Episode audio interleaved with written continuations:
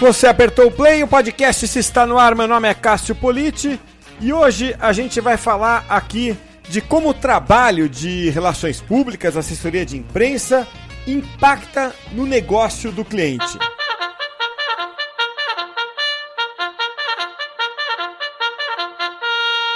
E hoje aqui no podcast eu tenho a satisfação de receber o Michel Archeboin, fundador da MGA Press, que é uma empresa de assessoria de comunicação bastante voltada a negócios. Michel, é um prazer receber você aqui. Obrigado por aceitar meu convite, viu, Michel? Olá, Cássio, tudo bem? O prazer é meu. Eu que agradeço pelo convite. Pode ter certeza que a gente vai abordar temas bem legais aqui no podcast. É isso aí, Michel. Vai sim. E olha, é, esse tema que a gente escolheu para abordar aqui, eu acho que é o tema é, que mais toca ali a, a, acho que a vida né, de quem trabalha com assessoria, de imprensa, RP, que é você fazer o cliente enxergar valor, né, Michel? Porque é, é aquilo, a gente presta algum serviço, qualquer que seja, para trazer um benefício para quem está do outro lado, né? no fundo é aquilo. Eu, eu contrato você, mas o que, que, eu ganho com isso, né? Perfeito. Então a pergunta que eu queria começar te fazendo é essa, né?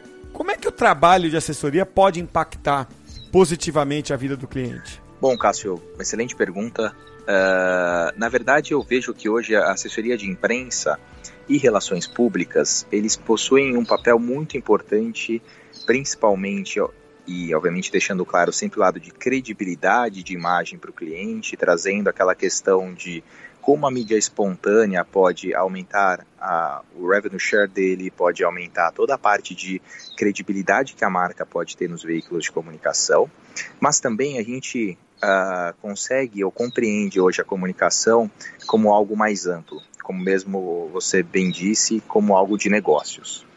E nós, obviamente, da MGA Press, a gente pensa hoje muito no cliente na cabeça de negócios, com a cabeça de negócios. Então, quais seriam, antes, né, na verdade, quando a gente começa um trabalho, quais seriam os stakeholders que a gente pode abordar, quais seriam as instituições, organizações, até possíveis influenciadores que a gente consegue abordar. E, claro, sempre como default, aqueles veículos de comunicação ou aquela assessoria de imprensa mais tradicional de inserção nos veículos de comunicação. Mas isso, obviamente, para gerar um impacto que a gente percebe que cada vez mais pode ser um impacto positivo para o cliente e mais perceptível. Cada vez mais a gente vislumbra que essas, esses trabalhos de comunicação são mais cobrados pelos clientes com ROIs que cada vez têm que ser mais claros. Então, esse trabalho de comunicação que a gente realiza uh, com certeza pode contribuir diretamente não só para o ganho de imagem do cliente, mas como esse valor percebido também em outros KPIs, como a gente havia comentado, o aumento de vendas, uh, tanto de produtos ou serviços. Então, mas aí é que tá, Michel, porque o cliente ele, ele vai chegar de um jeito bem pragmático e falar, tá, é, como é que eu mensuro isso, né? É, legal, eu saí aqui na, no, no, no, site, hoje não vou falar jornal porque eu me sinto meio velho quando eu falo jornal, né? Legal, saí aqui no site, saí aqui na, na, no blog do influenciador. A mensuração disso é, é o problema, né? Assim, então, Sim. a promessa de, de ROI ou de ROI ela é complicada de você fazer, né? Essa uhum. promessa. Você vai, vai ter um impacto de venda, você vai ter um impacto de negócio. Se você fizer essa promessa, você se coloca numa zona de risco, não, não é? Perfeito, perfeito. Importante deixar claro que uh, a gente atrela hoje, né? Na verdade, uh, essa questão de atrelar ao negócio do cliente, né? Muitas vezes a gente acaba até o cliente reparando nisso uh, é um ponto muito sensível, até muitas vezes de ponto de discussão e negociação. Para melhorar isso, o que, que a gente fez? A gente sabe que muitas vezes o trabalho de assessoria de imprensa, de credibilidade, ele é visualizado como algo intangível, como você bem disse para o cliente. O que, que a gente desenvolveu pensando nisso? Nós desenvolvemos pela MGA Press um BI que já há três anos e meio vem, nós produzimos. Nós já há três anos e meio estamos trabalhando, fazendo benchmarking, com, conversando com diversos clientes, para chegar num determinado número que vá, obviamente, além ou junto daquele número que ele recebia, o mais conhecido de centimetragem ou valor de remuneração uh, via mídia espontânea, que a própria ou algumas clipadoras nos passam. Então a gente desenvolveu hoje um KPI que vai exatamente de 0 a 100, onde eu consigo visualizar através de seis diferentes indicadores que envolvem o trabalho de assessoria de imprensa, como a questão de mensuração de marca, polarização da matéria, valoração daquela matéria e também um braço de marketing digital que a gente consegue pegar qual seria a força daquele domínio que a gente chama de domain authority ou a força daquela página que a gente chama de page authority. Em cima disso, a gente conseguiu desenvolver um KPI onde tangibiliza para o cliente, claro que de uma maneira clara, espontânea, como que ele consegue ou qual que é o valor de marca hoje percebido através do trabalho de comunicação. A gente implementou isso já há três meses e meio. Uh, como eu falei. Três anos e meio, né? É, três anos e meio a gente demorou, perdão, até para desenvolver. Nos últimos três meses, que gente, três meses e meio que nós desenvolvemos agora, colocamos na produto de prateleira, digamos assim. Uh, e, o, e os resultados vêm sendo muito, muito, muito bons, porque conseguem tangibilizar para o cliente aquilo que a gente visualiza como uh, algo de maior dificuldade, creio eu, quando a gente vai falar de um trabalho de comunicação através de imprensa e relações públicas, que é o resultado de percepção de marca. Então isso vem nos auxiliando muito, muito, muito claro que que já vinha aqui a questão de centimetragem, valoração. A gente utiliza isso também para fazer o nosso KPI, mas hoje essa ferramenta nos possibilitou trazer essa garantia, digamos assim, né, que é uma palavra muito sensível também para a gente, mas possibilitou o cliente ter uma percepção melhor sobre o trabalho da assessoria de imprensa e o trabalho das relações públicas. Agora, isso é, não então necessariamente você tem um ROI é, relacionado a vendas, é isso que eu entendi, tá certo? Você então não vai prometer para o cara, olha, é, eu vou aqui então fazer um trabalho por, sei lá, um ano, dois anos e vai vender mais, especialmente B2C, né? Porque uhum. é, é, complicado você chegar para um cara que vende, sei lá, refrigerante e falar: olha, depois de dois anos trabalhando comigo, você vai vender mais na gôndola do supermercado. Essa uhum. promessa é muito complicada, porque imagina o seguinte: depois de dois anos fazendo esse trabalho, ele, por alguma razão, tem uma falha na operação dele de publicidade. E por causa dessa falha na publicidade, as vendas caem. Ainda que você tenha tido um, uma melhor performance na comunicação corporativa, na, no trabalho com influenciadores, o trabalho de. a venda caiu, certo? Perfeito. É, então, essa promessa de venda, ela, ela continua sendo muito perigosa. É isso que eu quero. É, é aí que eu quero chegar. O ROI prometido, nesse em todo esse contexto que você está demonstrando, ele é um ROI que pode ser financeiro ou não, tá certo o que eu estou falando? Perfeito, perfeito. Eu acho perfeito. Eu acho que é, isso vai muito de encontro com até o, o, que a gente discute de entrar no negócio do cliente. É claro que, como assessoria de imprensa e relações públicas, a gente se cerca ao máximo de tudo que a gente pode fazer. Obviamente, se é algo uh, fora, como uma criação de uma determinada lei, ou algo que possa acontecer fora do padrão do que a assessoria de imprensa pode trabalhar, isso é uma variável que pode entrar no mercado. Onde a gente tem que se assegurar hoje, como comunicador, é cercar ao máximo de que entendemos o modelo de negócio do cliente. Vou te dar um exemplo mais prático para ficar tangível. Quando a gente solta hoje, consegue uma inserção para qualquer cliente que seja, Uh, o que, que a gente faz? Obviamente, a gente só não envia para ele o link e fala: olha, se você saiu no veículo XYZ. A gente busca trabalhar com ele qual é a melhor maneira disso ser trabalhado. Dentro dos stakeholders que você possui, como é que a gente tem, como é que essa comunicação deve ser feita? Qual que é a melhor comunicação, às vezes tem dias melhores, às vezes a gente sabe que segunda-feira são dias que as pessoas buscam por mudar de vida, buscar um novo carro, uma nova moto, um novo bem, pô, será que é legal mandar na segunda-feira? Trazer toda essa percepção que a gente enxerga realmente voltada a negócio, é, é claro como esse ponto sensível que você falou de garantia, isso é uma palavra que a gente não pode utilizar, até porque foge muito do nossa, da nossa alçada, né? Essa questão de garantir esse crescimento, mas onde eu falo é, eu garanto para o nosso cliente que eu vou fazer o melhor trabalho possível dentro do, do, do que está na nossa esfera, né? Na nossa esfera possível de comunicação. Então, esse é o, o maior ponto que eu gosto de deixar claro para ele. Perfeito. Michel, é, só uma última questão aqui, a gente abordou claro. Em podcasts anteriores, deixa eu ver se eu rapidamente consigo buscar aqui. É, consegui. No, no podcast 38, em abril de 2018, portanto quase dois anos atrás, a gente falou de centimetragem aqui com o Rodrigo uhum. Azevedo. É, e, e, a gente falou, uh, eu acho que foi a única vez que a gente falou aqui sobre esse tema, né? Uhum. É, mas queria uh, dar uma pincelada com você nisso aqui.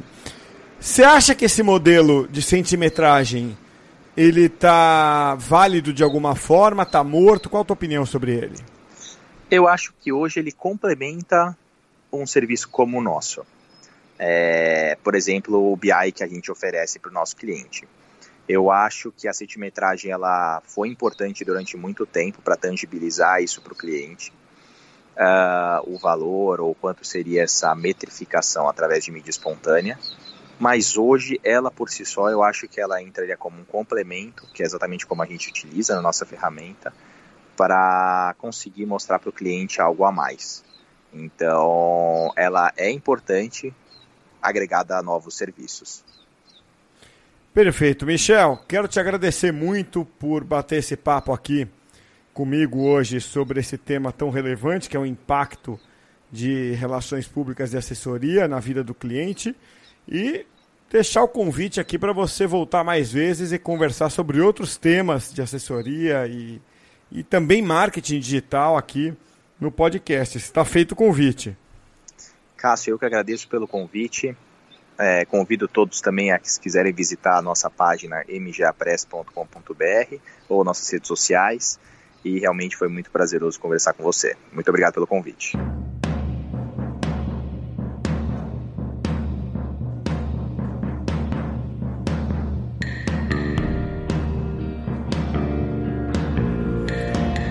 Muito bom o papo com o Michel Archeboin. Ele deu o endereço do site da agência dele, mas eu acho que não custa repetir aqui, né? É a mgapress.com.br.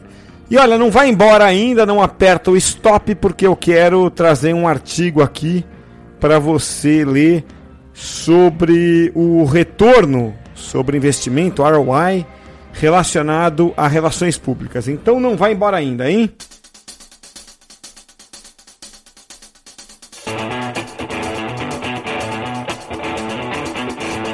...2020 chegou e você sabe que neste ano... ...marketing de influência vai bombar... ...aqui no Brasil e no exterior também, né? Aliás, já tá bombando e você precisa aproveitar essa oportunidade, tá? tanto na sua empresa como na sua agência. E o Influence Me ajuda você a fazer isso de duas maneiras: com a plataforma Influence Me e com a operação do Influence Me. A plataforma ajuda você a encontrar os influenciadores certos para sua campanha. E a operação do Influence Me ajuda você a executar as suas campanhas. Então, o que você tem que fazer agora é acessar o Influence Me, lembrando que esse Influence Me é com Y e entender tudo que existe ali de opção para você poder é, colocar em prática o marketing de influência, tá? Então acesse agora www.influence.me e conversa com um especialista da equipe do Influence, tá bom? www.influence.me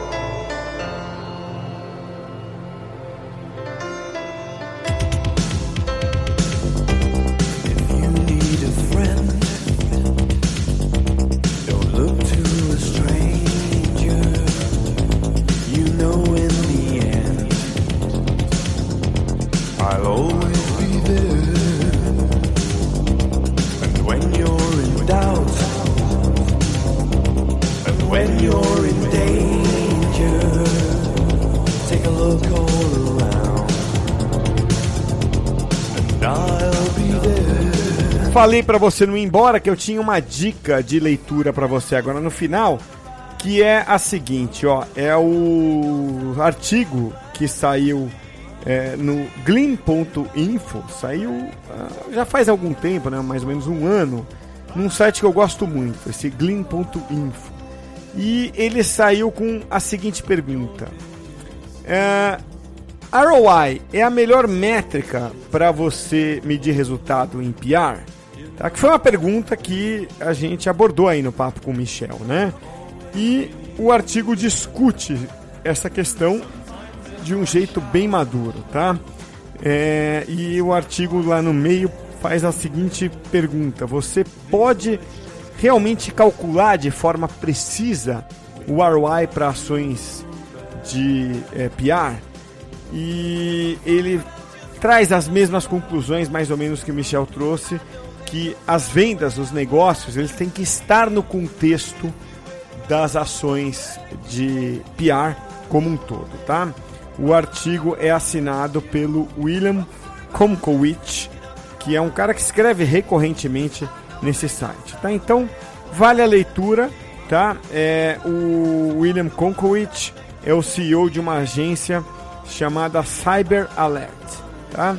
É um cara bem experiente, né? Você vê que ele tem ali uma boa corrida e ele é, acaba colocando ali uma conclusão muito parecida ali com a do Michel hoje aqui. Mas vale a leitura, tá em inglês e eu vou deixar o link aqui na descrição do podcast de hoje, tá bom?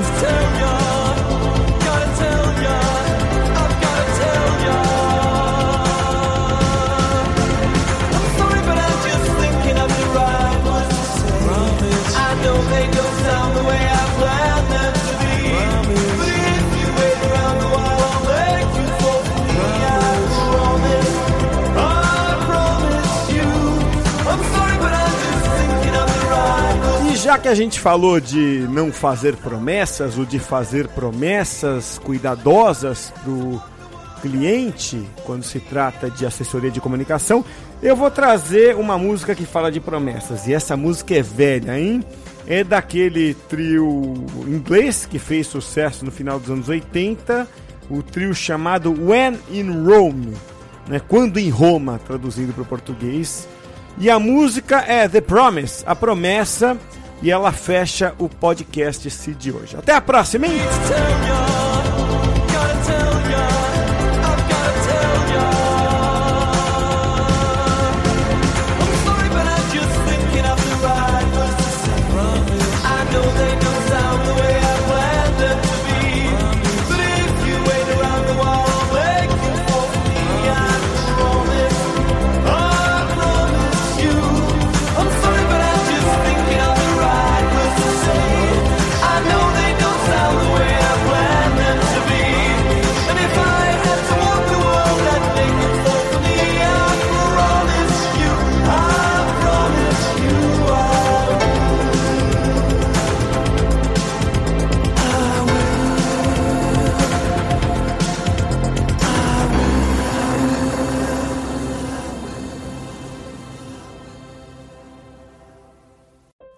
Confidence in your financial plan, look for a CFP professional. When your financial advisor earns the CFP certification, it means he or she is trained to provide ethical financial planning across a holistic range of topics, from retirement and investing to taxes and estate planning, all in your best interest. So, with a CFP professional, you'll feel confident in your financial plan today and tomorrow. Three letters do make a difference. Visit letsmakeaplan.org to find your CFP professional.